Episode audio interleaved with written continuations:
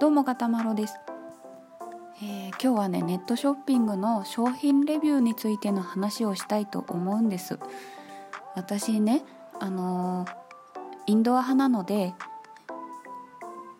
まあ引きこもりなのであのあんまりね外に出て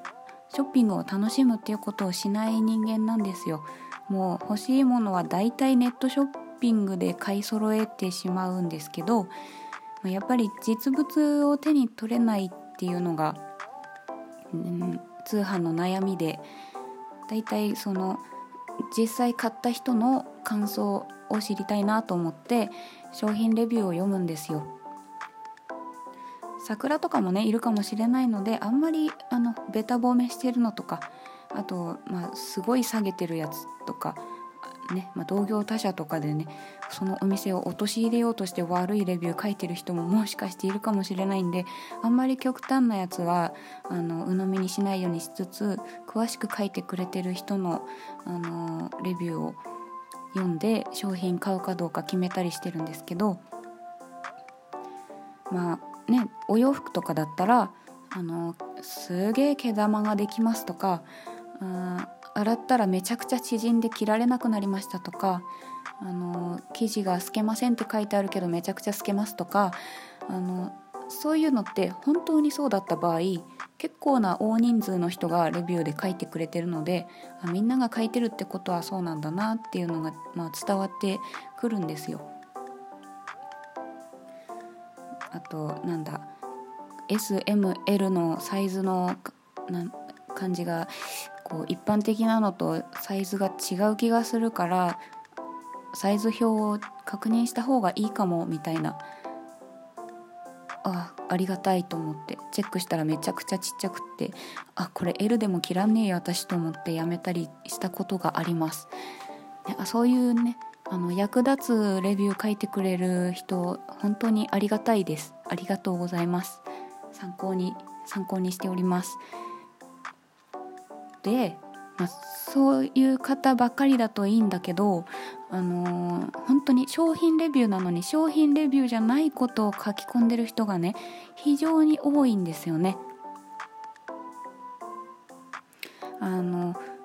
なんだろうなうん、まあ、一番よく見る、まあ、レディースファッションに多いのが「まだ届いてませんが期待を込めて星4つ」みたいな届いてから届いてから商品レビューを書いてくれって思うんですよね。商品レビューなんで商品のレビューをしてくれと思うんですよ。まだ届いてませんって。で届きましたが箱開けてません。星2つとか。箱開けてくれ。箱開けてくれよ。でなんで星2つなんだよ、まあ、とにかく商品を見てない時点で星をつけるな。本当あれやめてほしいですねあの星によって商品の評価が変わるんであのなんだ他の商品とこう一覧とかで出てく出てくる時の順番とかも変わってくるんですよ。でやっぱりこう人気商品の方を先にチェックして、ね、見るじゃないですか時短にもなりますしあんまり人気のない商品よりもやっぱり人気があるってことは何か理由があるんだろうなと思って先に星の数が多い方を見たりするので本当にね星の数大事なんだよ。まだ届いてない時点で書かないでほしい。まあただこれは、まあ、分からなくもないんですよ。あの大元からそのショップ自体じゃなくてそのショッピングモールの、まあ、ヤフーショッピングとか楽天とかから直接あの商品はいかがでしたか？レビューを書いてみましょうみたいなメールが届くんですよ自動で。あれ自動なんですよね。でも買った人はそんななんかショッピングモール自体から届いてるのかお店から届いてるのかなんて考えてないと思うんですよね多分。でまだなんか出荷の連絡もしてないのにあのお店からレビューかけて届いた。なんだこいつってねお店に対して苛立ってまだ届いてません。星1みたいな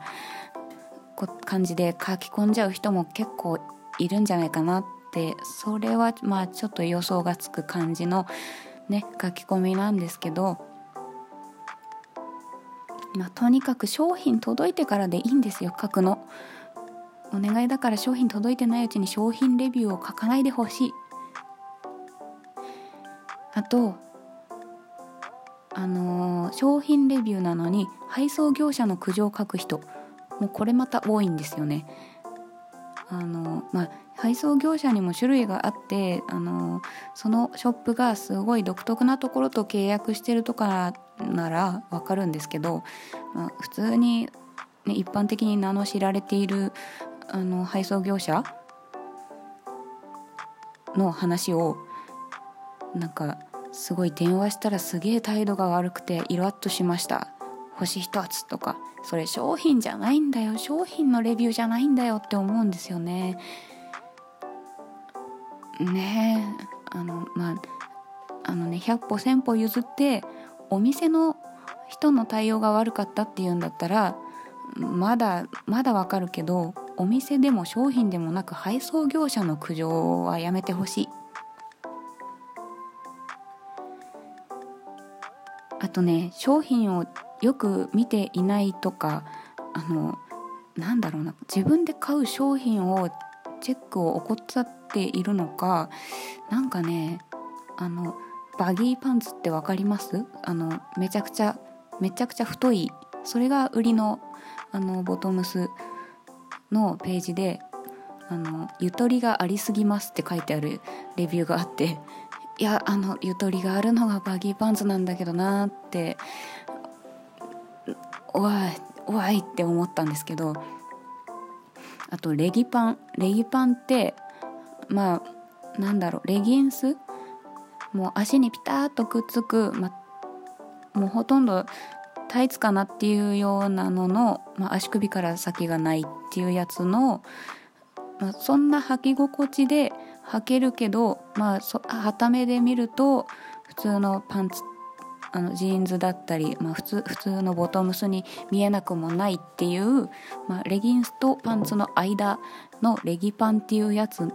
なんですけどそれのレビューになんかチャックも前ポケットもなくて残念でした改良を望みますみたいなことが書いてあってあの、うん、レギパンだからね。レギンスにポケットもチャックもない。ないんだよ。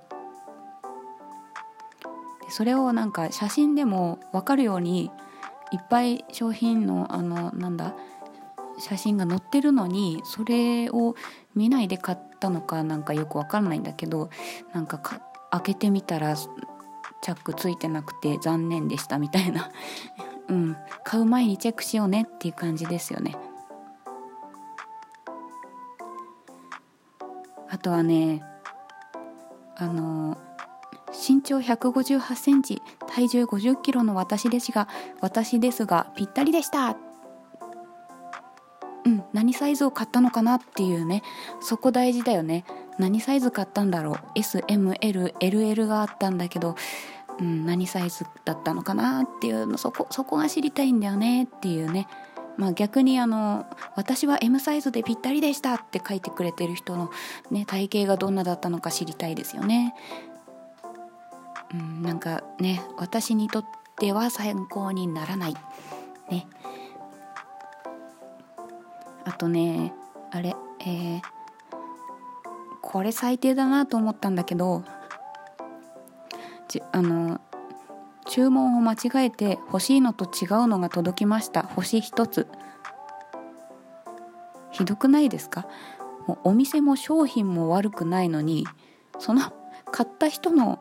あの間違いで違うの届いて星1つつけられちゃうのって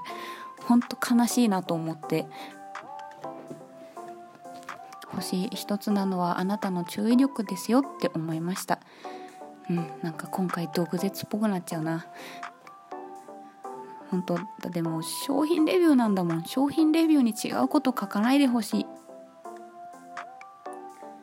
あのやっぱそう商品レビューって読んだ人に分かり分かるように書くのが、まあ、やっぱり意味があることだと思うんですよ。まあ良かったですだけでもまあ良かったって思った人がいたんだなっていうのが分かるのはいいと思うんですけど書いてあることが全く参考にならなくて。で本日ですねあの一番、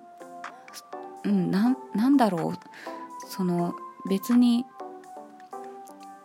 全くその情報必要じゃなかったっていう書き込みを見つけたんです。あの本日の最大商品レビューの無意味対象発表します。L より LL の方が大きい。誰でもわかる。そんなの誰でもわかるよ。わかる。それレビューに書かなくてもわかる。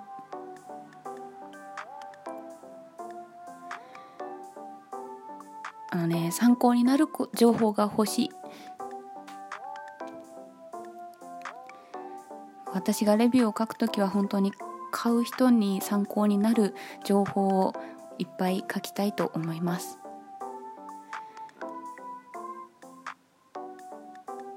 ね商品レビューは商品のレビューを書きましょうね皆さん。よろしくお願いします。